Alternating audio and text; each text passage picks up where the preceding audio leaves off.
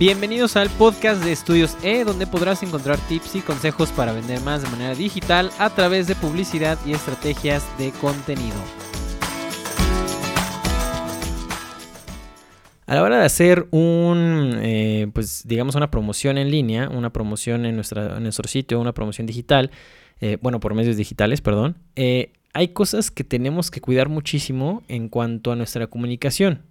¿A qué nos referimos con estos? Sobre todo en específico a las palabras, digamos, como clave de, venta, ¿sí? Muchas personas aprovechan con el tema de eh, solo eh, por tiempo limitado o eh, em, hay, hay, por ejemplo, también porcentaje menos solo por hoy o solo para ti, etcétera. Todo este tipo de cosas sí es importante que nosotros las podamos utilizar en nuestra comunicación, pero también es muy importante que respetemos mucho el mensaje que estamos tratando de eh, pues hacer em, llegarle a nuestro cliente. Porque cuál es el problema que normalmente hay? Es que si tú pones, por ejemplo, que solamente esa promoción está por tiempo limitado, pero dura muchísimo, pues obviamente la gente va a decir, pues eh, este lo está haciendo nada más por vender, ¿no? Y no hay realmente este sentido como de escasez.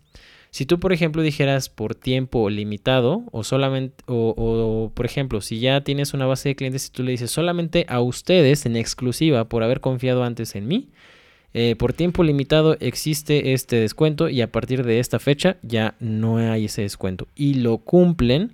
Eso obviamente va a hacer que la gente se acostumbre a este tipo de cosas y diga, ¿sabes qué? Si no aprovecho este descuento o esta ganga que tengo ahorita, pues va a ser mucho más difícil que después la pueda adquirir porque el precio va a subir.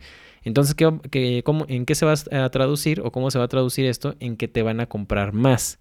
Por eso es que es importante que eh, cuando empezamos a lanzar estos mensajes seamos muy claros y no utilizamos las palabras que siempre eh, ocupan, por ejemplo, los vendedores, ¿no?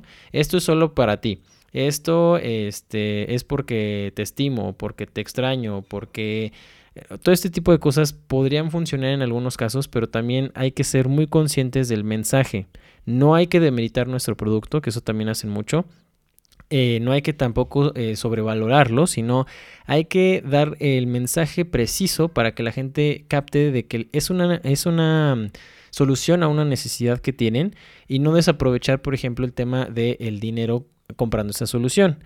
Entonces, si ya voy a, sacar mi tarjeta para comprar esa solución porque pues está en descuento o porque es una promoción o porque lo que sea que sea, entonces hay que cuidar mucho ese mensaje para que esa persona eh, se anime a comprarte. Esto fue todo por el día de hoy y nos vemos en la siguiente edición. Muchas gracias.